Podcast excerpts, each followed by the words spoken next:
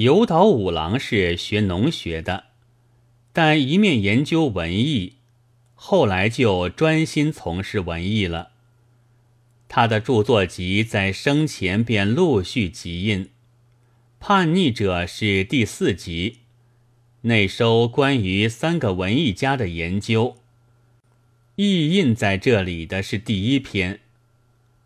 以为中世纪在文化上不能算黑暗和停滞，以为罗丹的出现是再兴哥蒂克的精神，都可以见作者的史实。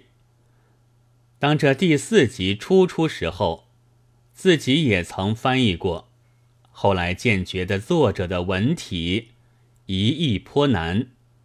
又念中国留心艺术史的人还很少，印出来也无用，于是没有完工，放下了。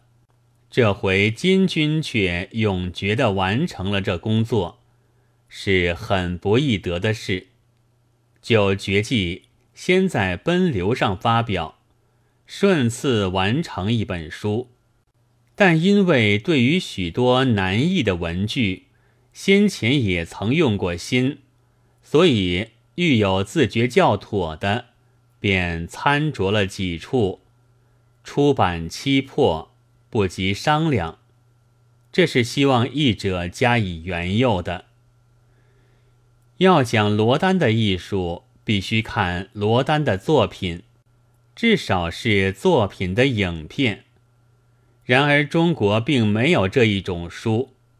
所知道的外国文书，图画尚多，定价较廉。在中国又容易入手的有下列的二种：罗丹的艺术六十四章复制品，路易斯温保博作导论，现代丛刊第四十一本，价九十五美分，美国纽约波尼。拉夫拉特股份公司出版，罗丹，高村光太郎著，《艺术美术丛书》第二十五编，特制本一元八十钱，普及版一元，日本东京艺术社出版。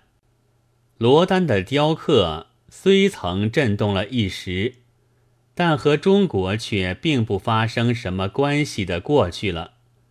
后起的有伊凡·美斯特罗维克，称为塞尔维亚的罗丹，则更近，而以太古的情热和酷烈的人间苦为特色的，曾见英国和日本都有了影印的他的雕刻集。最近，更有科宁科夫，称为俄罗斯的罗丹。但与罗丹所代表的西欧的有产者不同，而是东欧的劳动者。可惜在中国也不易得到资料。我只在生鼠梦编辑的《新露西亚美术大观》里见过一种木刻，是装饰全俄农工博览会内染织馆的女工。一九二八年九月十五夜，鲁迅。